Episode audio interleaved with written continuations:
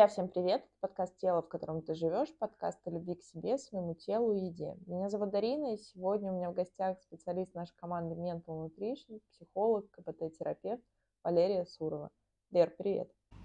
Дарина, привет! Рада тебя слышать это взаимно, потому что ты у меня не частый гость. Друзья, каждый, мне кажется, выпуск я говорю о том, что наступило то прекрасное время, когда я бегаю за своими специалистами, прошу их, пожалуйста, найти время, чтобы записать со мной очередной выпуск, потому что я читаю каждый ваш комментарий, я знаю, что многие темы вам откликаются. Спасибо, что делитесь, спасибо, что спрашиваете. И, кстати, в нашем телеграм-канале мы теперь каждую пятницу всей командой отвечаем на самые популярные, на самые важные вопросы, которые вы нам задаете в соцсетях, так что присоединяйтесь. Лера, сегодня у нас с тобой тема интересная, в целом, как и всегда. В последний раз мы с тобой говорили о созависимых отношениях, и сейчас о них, мне кажется, не говорит только ленивый, потому что это такое какое-то новое модное направление, мы все пытаемся диагностировать созависимость у себя, у своего партнера, у своей кошки и, собственно, у всех родственников. А если вот говорить про отношения в целом. Вот сегодня мне хотелось затронуть тему, ну, условно говоря, человеку нужен человек. Мы все социальные существа, и одиночество – это один из самых таких вязких, болезненных запросов, с которыми приходит терапию, оно бывает зачастую субъективным, когда мы это разбираем, особенно в подходе к когнитивно-поведенческой терапии, но от этого оно не менее болит. А вот если взять все-таки с истоков. Зачем мы вступаем в отношения? Давай попробуем поговорить на эту тему. Угу. Um, ну, в отношения мы вступаем с людьми, потому что мы, в принципе, не можем по-другому жить. Но вот так, так устроена наша психика, и природа так заложена, что мы должны э, друг с другом общаться. И если там в более ранние периоды человечества мы общались друг с другом для того, чтобы продолжать род, по мере развития общества и человека, и какие мы сейчас все развитые и осознанные, то, конечно, и усложняются а, наши взаимоотношения и причины, по которым мы вступаем. Если раньше это было просто безопасность от зверюшек, чтобы мужчина защищал, а женщина а, продолжала потомство, то сейчас этот а, перечень базовых потребностей расширился там минимум до восьми. Ну и, собственно, да, меняются времена, и раньше действительно мужчины, особенно друзья там в тоже послевоенное время, если взять древние времена, когда действительно войны уходили, точнее, мужчины уходили на войну, и, собственно, это тогда зарождалось многоженство, когда действительно каким-то образом спасали род и выживали, то сейчас, собственно, все наши базовые потребности, ну, если взять друзья группы, они закрыты.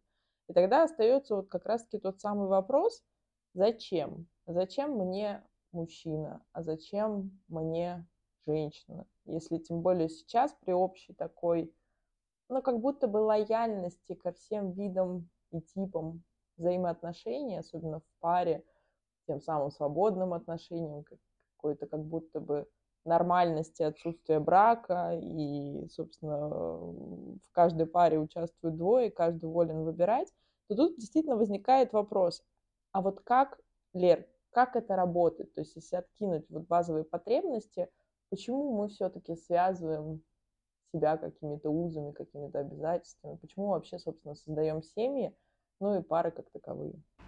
Ну, прям совсем базовые потребности хотя бы одну мы не можем откинуть, но она просто, например, потребность безопасности, а, она просто модифицировалась. Если раньше это была безопасность физическая, что меня не, обидят, то сейчас это безопасность э, психологическая, о том, что меня не будут критиковать, меня не будут унижать, и вообще а, это потребность любого живого существа в мире, это первое, это безопасность.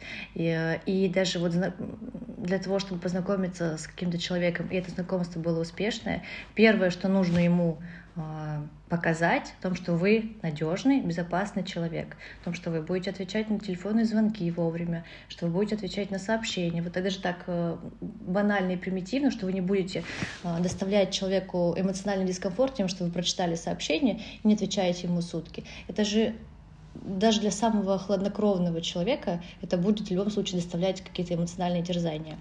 Вот. Это же такой лайфхак. Вы когда знакомитесь э, с каким-то мужчиной, а мужчины, как правило, даже больше, им требуется больше ощущения безопасности женщины, чем женщины с мужчиной. И вот вы нужно, вам нужно будет донести до него, что вы для него безопасны, что вы не полезете в его кошелек, не разорите его, э, его капитал, эм, не, не привезете там на, на второй день в его квартиру свои вещи, не нарушить его, там, э, его поток быта. То есть самая важная потребность человека, потребность в безопасности, просто сейчас она уже немножечко другая. Ну, безопасность скорее психологическая. Сейчас мы с тобой такую копнули очень, э, как сказать, скользкую, неоднозначную тему, да, и действительно она так еще социально как-то разгоняется. Друзья, прошу прощения за сленг, действительно ты сказал про кошелек, про то, что мы приедем кому-то с чьими-то вещами, там, своими или чужими. И это же тоже вот мой логичный к тебе вопрос. Это же как-то социумом сейчас как будто бы подогревается – создается иллюзия еще, вот я сейчас говорю, друзья, извин, прошу прощения, я говорю с позиции все-таки женщин, что как-то считается, что мужчин все-таки меньше, тех, которые нам теоретически подходят, еще меньше, и тут как-то вот пошло по нарастающей. И как будто бы здесь поднимается очень много тревоги, что это становится в какой-то момент похоже на соревнование, кто создаст пару или кто там успеет выйти замуж. Именно я говорю сейчас о женщинах то есть позиции женщины. А мужчины как будто бы в этом месте, ну, имеют, что ли, больше выбор, насколько бы это как-то жестко не звучало, но как будто бы это так. А, ну да, это же у женщин тикают часики, что им нужно рожать, там есть старородящие. Старородящих мужчин я лично не знаю, поэтому у них ничего не тикает. И вот это некое такой флер в обществе того, что женщине нужно замуж выйти, ну замуж она может выйти только за мужчину, а мужчине не надо, и это такой вот э, как бы немножко разные интересы. В общем в целом, конечно же, есть сейчас другая тенденция, начинается потихонечку, но все равно вот эта как бы гонка за мужчинами, там, исторически как-то, все равно она присутствует. Поэтому каждый мужчина, конечно же, он немножечко опасается за свое личное пространство, то, что приедет женщина, появится в его жизни, она там рассорится с друзьями, скажет, с этим не дружи, он там еще какой, туда не ходи, а почему ты пошел э, без меня, и вот э, начнет какие-то кардинальные изменения в его жизни э, производить. Но в то же время сейчас же еще стало модно течение отношений без обязательств, и мужчин, как правило, инициатором таких отношений становятся мужчины, но если начать разбираться и разговаривать с такими мужчинами, то тут же тоже присутствует страх, э, ну, боятся они даже э, скорее не того, что кто-то придет и вот нарушит их течение жизни, а они боятся сами боли, которую может им принести женщина. Поэтому это такая как не знаю, маска, что будут такие отношения легкие, без обязательств, я буду типа безопасности, я не буду привязываться, и тогда я э, не испытаю каких-то болезненных э, ощущений. Ну да, и мы, кстати, с тобой поднимали эту тему, друзья, для тех, кому актуально, послушайте наш выпуск с Валерией созависимости и контрзависимости. Там ты очень много говорила на эту тему, как раз-таки вот тот самый страх близости, потому что как будто бы это невыносимо больно. А вот если взять, мы с тобой сказали про базовую потребность, ну, такую глобальную, действительно первичную на уровне инстинктов, безопасности. А что еще? То есть вот почему мы создаем пары, почему у нас появляется такая потребность? Угу. В современном обществе мы все э, заняты какой-то активной деятельностью. У нас у всех э, есть свои цели, работа, карьера, интересы, хобби. А, и для всего этого нам нужны зрители, и люди, которые могут э, это заметить, что мы вот такие молодцы, мы такие разносторонние, и заметить нашу ценность. И следующая потребность э, звучит как принятие ценности. То есть нам нужен человек, который бы замечал, какие мы молодцы, и давал нам эту похвалу, и давал нам э, свою ценность через его взгляд. Ну, то есть нужно такое а, небольшое восхищение. Потому что, как я люблю говорить, что в лесу никакая самооценка, если мы живем в, в, в одиночестве в лесу, никакая самооценка, никакая ценность нам вообще не нужна. Ну да, по сути, это, это становится как будто бы уже не актуально. Хорошо, и тогда нам нужен как будто бы человек, который нас будет безоговорочно любить, безоговорочно принимать, ценить, восхищаться нами. Это наша та самая нарциссическая часть личности, которая присутствует в каждом из нас. Нам вот так нравится. И поначалу-то оно же так и работает. Вот тот самый конфетно-букетный период, когда мы поворачиваемся к друг другу вот той самой-самой лучшей стороной, мы надежны, то, как ты сказала ранее, мы показываем, что мы надежны, мы показываем свою какую-то благосклонность, мы восхищаемся друг другом. А потом в какой-то момент, когда проходят вот те самые кризисы, о которых писал Биг Бедер, и, собственно, любовь длится три года, у кого-то сколько-то еще, кризисы 7 лет, кризисы 15 лет, а потом все как будто бы идет на убыль. Вот как, почему так происходит? Уходит любовь или уходит вот этот флер какой-то страсти. То есть почему мы, ведь это же основной, по сути, запрос, почему пары разваливаются, почему семьи расходятся, почему люди в паре расходятся. Ведь пропадает как будто бы вот этот интерес, вовлеченность, и мне кажется, вот то самое как раз-таки восхищение, о котором говоришь ты, которое очень болезненно переживается. Ну, на мой взгляд, нет какого-то универсального ответа а, и универсального лечения здесь тоже нет. Нет такого, что вот если ты будешь так делать, то это не исчезнет. Оно, конечно же, исчезает. Вот даже если ты будешь есть а, какую-то любимую еду, там, десерт, и каждый день в любимый ресторан ходить, это все равно а, ты к этому привыкаешь, уже замыливается взгляд. Поэтому, чтобы этого не было, нужно волевым решением это замечать, это исправлять. Почему еще бывают э, какие-то треугольники возникают в отношениях, поскольку а, жене жена к мужу уже привыкла, она уже не видит его там подвигов, достижений, ему этого не хватает, а новая э, какая-то девушка, новый там человек в его жизни э, может давать ему раз эту ценность. А задача жены тут наоборот как-то взять э, это на вооружение, начать замечать и достижения. Это же на самом деле действительно ну, в наших руках, что мы видим, что мы отмечаем, что мы замечаем.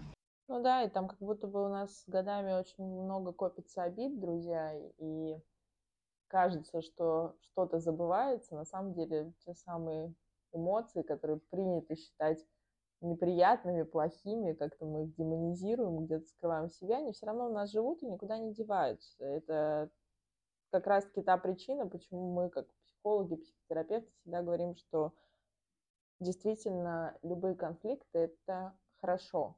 Это хорошо, если это конструктивный диалог, если есть возможность поговорить с человеком.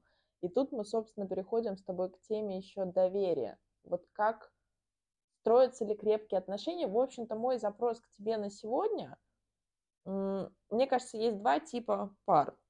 Когда мы сходимся из позиции «мне хорошо с собой», в целом мне окей, мне хочется разделить вот это окей еще с кем-то. С кем-то, с кем мне там чуть или сильно лучше. А есть такие пары, как будто бы, которые сходятся на ментальных наших каких-то травмах, на каких-то внутренних конфликтах, ситуациях травмирующих, и мы как будто бы находим кого-то, кто нам это подтвердит, либо каким-то образом поднимет у нас вот те самые чувства, те самые установки, которые мы уже о себе думаем. Как вот здесь? Расскажи про эти типы пар. И, собственно, каких, каких как будет. Вот так вот, если мы будем знать все эти восемь базовых потребностей, то мы, каждая из нас, каждая девушка, каждая женщина, которая слушает этот выпуск, а, она уже будет э, свои отношения ну, проверять по этому по списку, все ли у меня, закрываю, закрываю ли я все у своего партнера, закрывает ли он у меня. И вот как раз-таки есть следующая базовая потребность в она называется общность, в том, чтобы разделить приятные моменты, разделить эмоции, а, какие-то увлечения. У меня есть очень много знакомых э, среди мужчин, которые а, могут там написать, позвонить там своим девушкам или мне о том, что я видела такую красивую был в таком красивом месте, я ела такое вкусное блюдо, и мне так хотелось с кем-то поделиться. И вот это желание разделить с кем-то классные моменты и свои увлечения тоже толкает нас в отношения. Отсюда же э, следующая, четвертая, получается, потребность в принятии.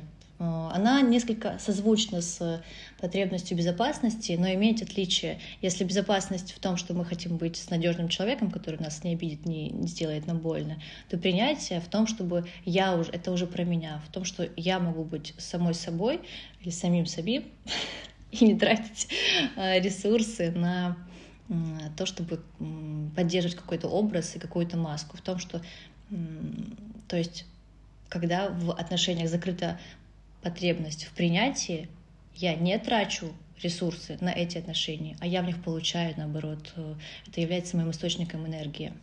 Ну вот тут, знаешь, у меня сразу поднимается к тебе вопрос. Ведь в начале отношений мы всегда, ну, стремимся, это такое, мне кажется, естественное наше чувство, показать себя с лучшей стороны, проявить себя. Ну, начнем, думаю, девушки, которые нас слушают, вспомните, как вы собирались на первое свидание. То есть мы действительно подходим к этому очень ответственно, и точно так же мужчины. То есть нам всегда хочется выставить себя, ну, условно говоря, в каком-то наилучшем свете.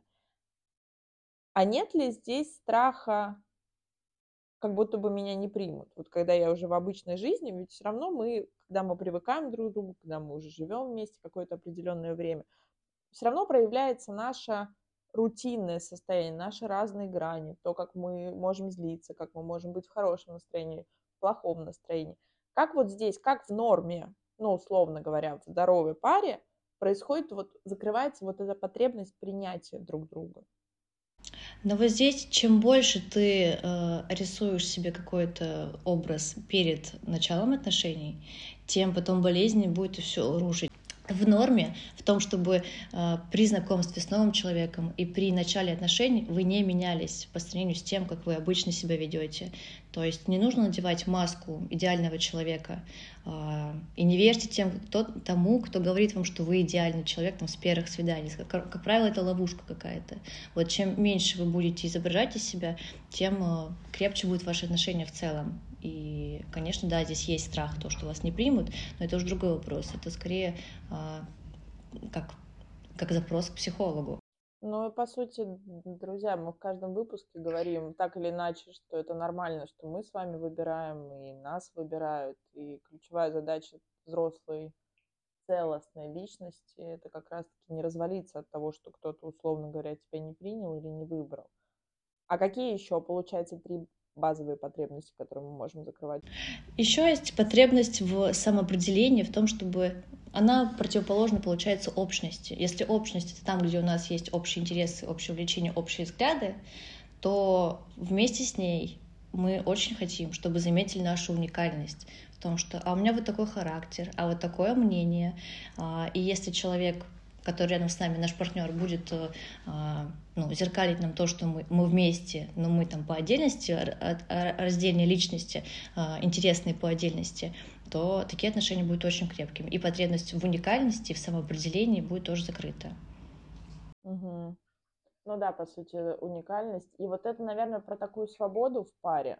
Ведь когда ты знаешь, что тебя, условно говоря, принимают, что вы можете разделить те самые приятные впечатления, моменты, о которых ты говорила ранее, вместе, но при этом каждый занимается своим делом и имеет право иметь, иметь свои какие-то интересы, свои какие-то направления и то, что для него важно, и не обязательно, друзья, чтобы это совпадало на сто процентов. Ну, собственно, наверное, таких людей нет, и это тоже нормально. И многие конфликты начинаются семьях, в парах как раз-таки тогда, когда один из партнеров не принимает, собственно, выбор другого или инаковость другого.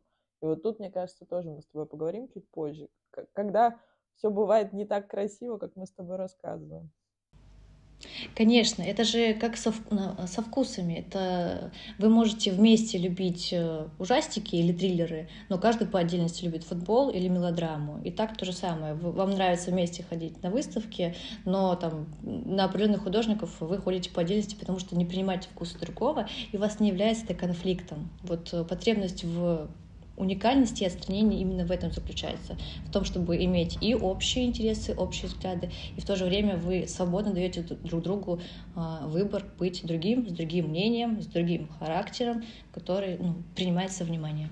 А, потребность, которую тоже важно закрывать, это потребность в инициативе со стороны другого человека. В обществе принято, что а, инициатива, как правило, в руках мужчины, поэтому у женщины повышенная потребность вот в закрытии именно а, этого, в том, что мужчина должен проявлять инициативу. Но в то же время у мужчин это не отменяет э, того, что они тоже хотят, чтобы и женщина позаботилась о них и проявила какое-то внимание.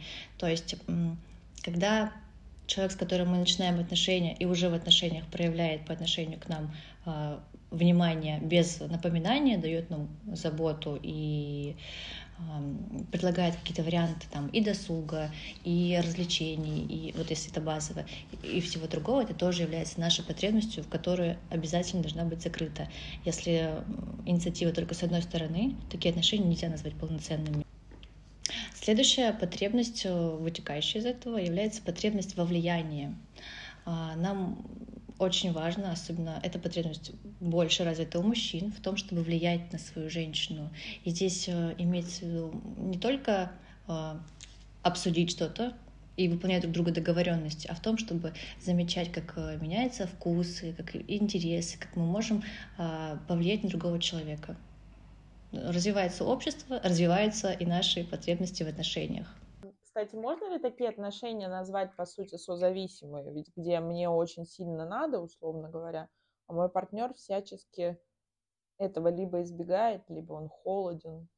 Но если в норме у каждого человека существует э, базовая потребность в выражении любви, потому что мы кого-то хотим любить, и вот у нас есть эти чувства, которые мы хотим кому-то выражать, то в патологических э, потребностях существует как существует э, такая навязчивое, навязчивое желание э, в том, чтобы тебя любили и в том, чтобы ты кого-то любил. И это уже все формы зависимых отношений. Это стремление и к симбиозу, и к контролю, э, и, к, э, и ревность, и навязывание своих желаний партнеру, и непринятие его точки зрения.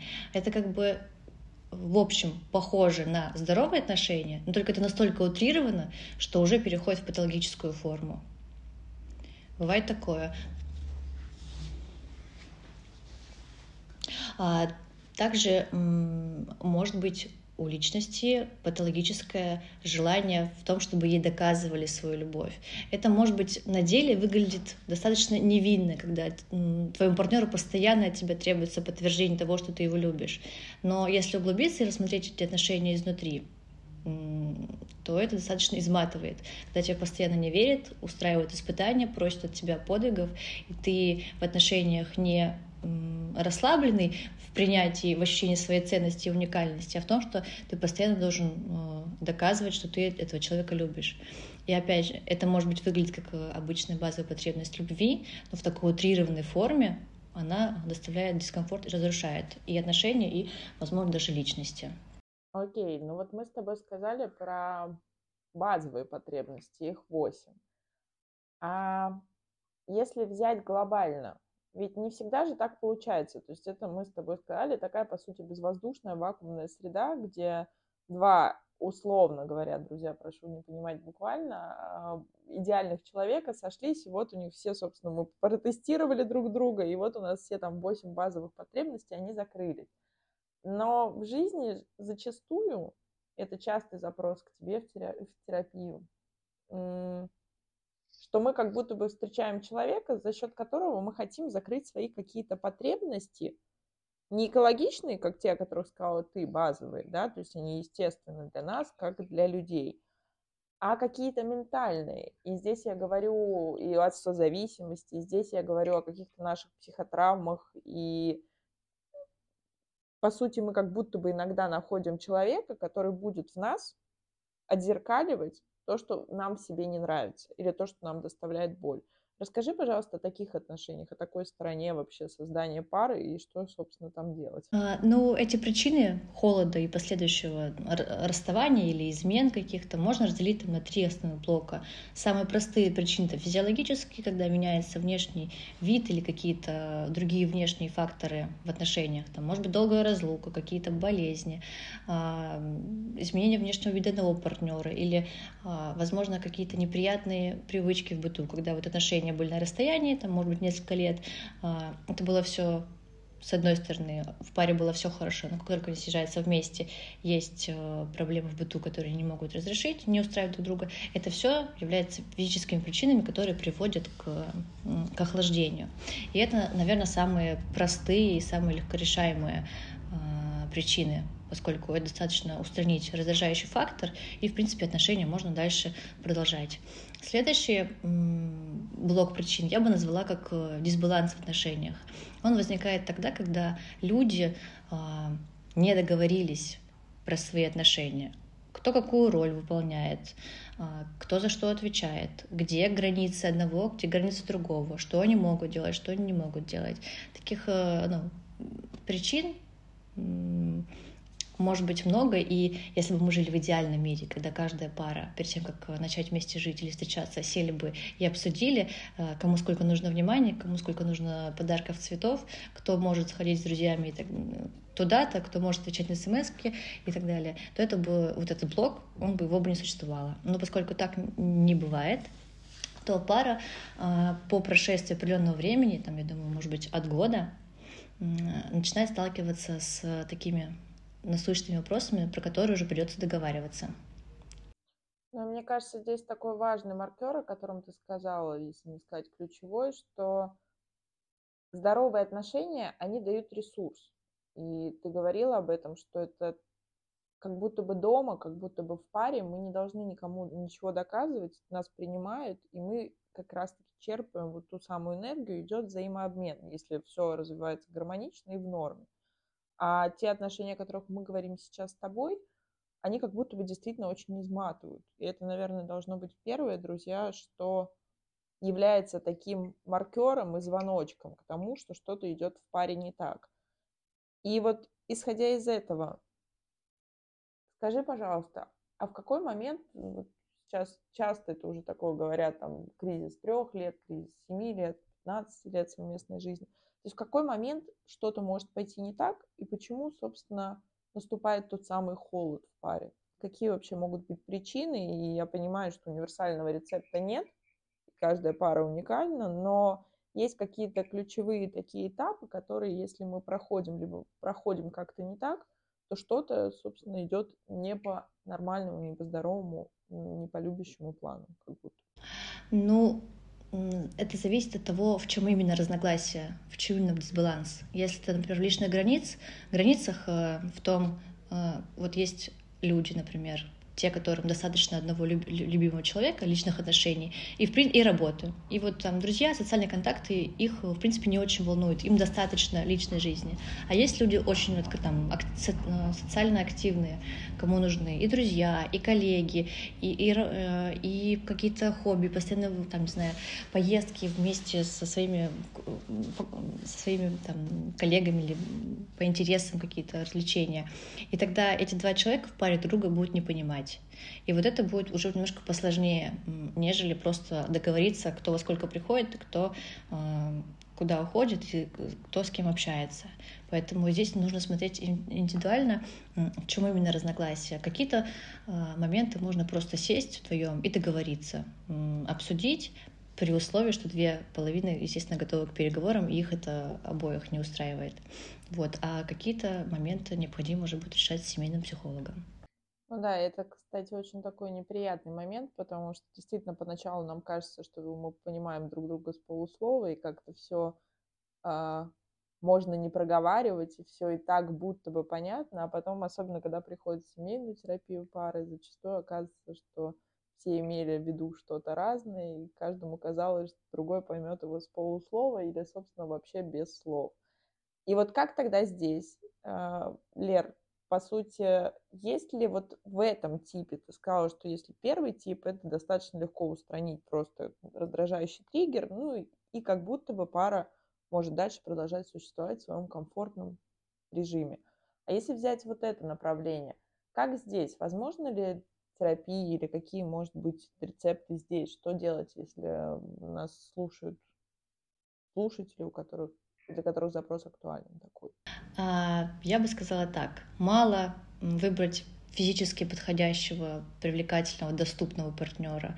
Мало сесть, все обсудить, э, с ним проговорить. Нужно еще выбрать человека, который в принципе, психи, по своей психической структуре а, способен к отношениям. Потому что бывают э, люди с различными а, патологиями психологическими, расстройствами и нарциссические, и тревожные, и там избегающие типы привязанности, с которыми пока не начнут над собой серьезную работу, если в их случае это показано я имею в виду, дает результаты, а, невозможно построить никакие отношения. И холод с ними наступит в любом случае. Но просто вот такие партнеры, которых э, бессмысленно с ними, я думаю, спасать отношения. Но видишь, тут же такой ключевой, наверное, мой тебе вопрос, и как будто бы не мой вопрос всех, кто нас слушает. А как понять-то? Понимаем-то мы, что что-то идет не то уже в паре. То есть, может быть, есть какие-то хотя бы общие маркеры, вот как ты сказала в начале нашего выпуска о том, что если вам говорят, что вы идеальны, условно говоря, на первых свиданиях, то обычно это ловушка, и так оно и есть, друзья. И как раз-таки мы уже говорили о нарциссическом перверте. Это те самые прекрасные люди, которые очень сильно очаровываются, и потом ровно так же резко разочаровываются. И это зачастую обычно все-таки приходит с такой травмой женщины, а страдают от чудесного такого сим- симптома. это все-таки мужчины. Вот что здесь может напрячь, условно говоря, когда я смотрю на человека, с которым я как будто бы пытаюсь построить отношения, хочу их. А вот э, в целом никак, только опытным путем и изучением информации. Я думаю, что те, кто слушает психологические подкасты, читают книги, они более вооружены и понимают э, там хотя бы базовые механизмы психики человека, чем те, кто вообще ничего про это не знает. И там... Но, опять же, если личность самодостаточно знает свои границы, то проломите их изначально с любым расстройством личности будет довольно сложно. То есть, если что-то пойдет не так, если, то она сразу же даст отпор и поймет, что какая-то ерунда, не давая этому никакой психи- психологической оценки и окраса, и там не ставля ему диагноз. Ну, просто вы думаете, что у вас есть определенные нормы ваши в отношениях. И если вы четко придерживаетесь тому, как вы хотите, вы знаете, как вы хотите, какие хотите отношения, как вам можно относиться, что можно делать, что нельзя делать, то вот в такой концепции как-то вас нарушить и вступить в отношения не с тем человеком, ну, будет гораздо сложнее. Это, кстати, правда, друзья, и мы всегда говорим о том, что почему созависимые и те же контрзависимые всегда встречаются, и прекрасно у них происходит симбиоз до определенного времени, пока как раз-таки созависимым не станет уже нестерпимо больно в этих отношениях, как, собственно, и контрзависимому. Потому что действительно то, говорит, то, о чем говоришь ты, человек с здоровыми границами, он просто не выберет такого партнера, он просто не сможет с ним жить, он не поймет, этих игр. Скорее, можно даже, наверное, сказать, Лер, он не вовлечется в эту игру, которую обычно э, пытаются вовлечь, а опять же, друзья, бессознательно, те, кто, собственно, страдают всем тем, о чем мы говорим. Конечно, а, не знаю, пример, э, девушка, которая активная, которой много хобби, большой круг общения, если она встретится с тираном, который начнет ей это все запрещать, то она скажет, «А, милый, у нас с тобой ничего не получится. И на этом эта история закончится. А если э, та, же сам, та же самая девушка, но которая начнет э, думать, ну да, он, наверное, прав, какая-то я странная, слишком много друзей, и будет э, не иметь вот те же, иметь мягкие довольно границы сдвигаемые, то, конечно, она в это влечется. Вот вопрос только в этом, независимо от того, там, какие диагнозы стоят у человека, можете ли вы их идентифицировать. Ну, то есть, по сути, вот если подвести э, итог нашей с тобой беседы, вот тот тип отношений, тот тип наступления холода в паре психологически, о котором говоришь ты, то правильно ли я понимаю, что эти отношения, ну, спасти как будто бы невозможно? Или все-таки есть возможность с помощью той же терапии каким-то образом выйти на взаимокомфортные, действительно доверительные и вот ключевое, не забирающие ресурсы, дающие отношения? таких пар? Конечно, конечно. Я считаю, что нужно пройти психотерапию как, как можно большее количество людей для того, чтобы просто не начинать отношения не с теми партнерами. И когда вы уже научитесь выбирать здоровых, э, адекватных для отношений партнеров, уже с ними можно и по, про потребности э, свои базовые, и их закрывать потребности, и они будут ваши закрывать. Просто самое важное — ядро своей личности вылечить, чтобы не, не вляпаться то, что не нужно, в, том, в то, с чем работать невозможно. Я имею в виду вот э, различные расстройства неизлечимые. Ну и, друзья, на самом деле это ключевое, что в терапии всегда у многих клиентов все-таки сейчас уже нет, и права, что те, кто нас слушает, обычно я вас называю прокачанная аудитория, но очень часто клиенты приносят историю, вот у меня есть муж, вы его, пожалуйста, почините. Нет, друзья, ни один психотерапевт, психолог не чинит кого-то другого. Починить мы можем с вами только себя, а дальше уже вопрос выбора. Удобно ли нам в этих отношениях, комфортно ли нам теми людьми, которые нас окружают, и прежде всего, комфортно ли нам с собой. Это тоже такой ключевой маркер. И ты знаешь, я еще вспомнила цитату, что очень часто мы берем не свое, а потом пытаемся доказать себе и всем остальным, что это действительно наше. А где-то, наверное, стоит иногда и принять, что пазл-то не сходится. И, наверное, в этом месте иногда полезнее, экологичнее по отношению к себе признать, что, собственно, пазл не складывается, и отношения лучше закончить. Конечно, тут еще срабатывает и когнитивный диссонанс, что э, очень сложно потом выйти. Много проще не вступить в это, чем потом выйти, поскольку э, правило этого когнитивного диссонанса звучит так, как э, то, что мы потеряем, мы преувеличим во много раз, чем то, что мы можем э, приобрести, мы это, наоборот, занижаем значимость. Поэтому выйти из этого круга намного сложнее. Проще проработать себя и, не знаю, быть подготовленным к тому к вступлению в здоровые отношения. Как минимум знать, чего ты хочешь и что с тобой можно сделать. Подводя итоги нашего с тобой сегодня выпуска, что всем в терапию, чтобы знать свои личные границы, знать, как с вами можно, как с вами нельзя, и ключевое, как вы хотите, как вы видите себя в паре, как вы видите партнера, партнера какого партнера вы видите рядом с собой. Это все действительно про те самые границы, о которых мы практически в каждом выпуске говорим. Лера, спасибо тебе большое за нашу сегодня беседу. Спасибо, Дарина. Была очень интересная тема и, как всегда, очень воодушевлена нашим разговором. Друзья, это был подкаст «Тело, в котором ты живешь». Сегодня у меня в гостях была специалист нашей команды Mental Nutrition, КПТ-терапевт, психолог Валерия Сурова. Всем пока-пока, до новых встреч.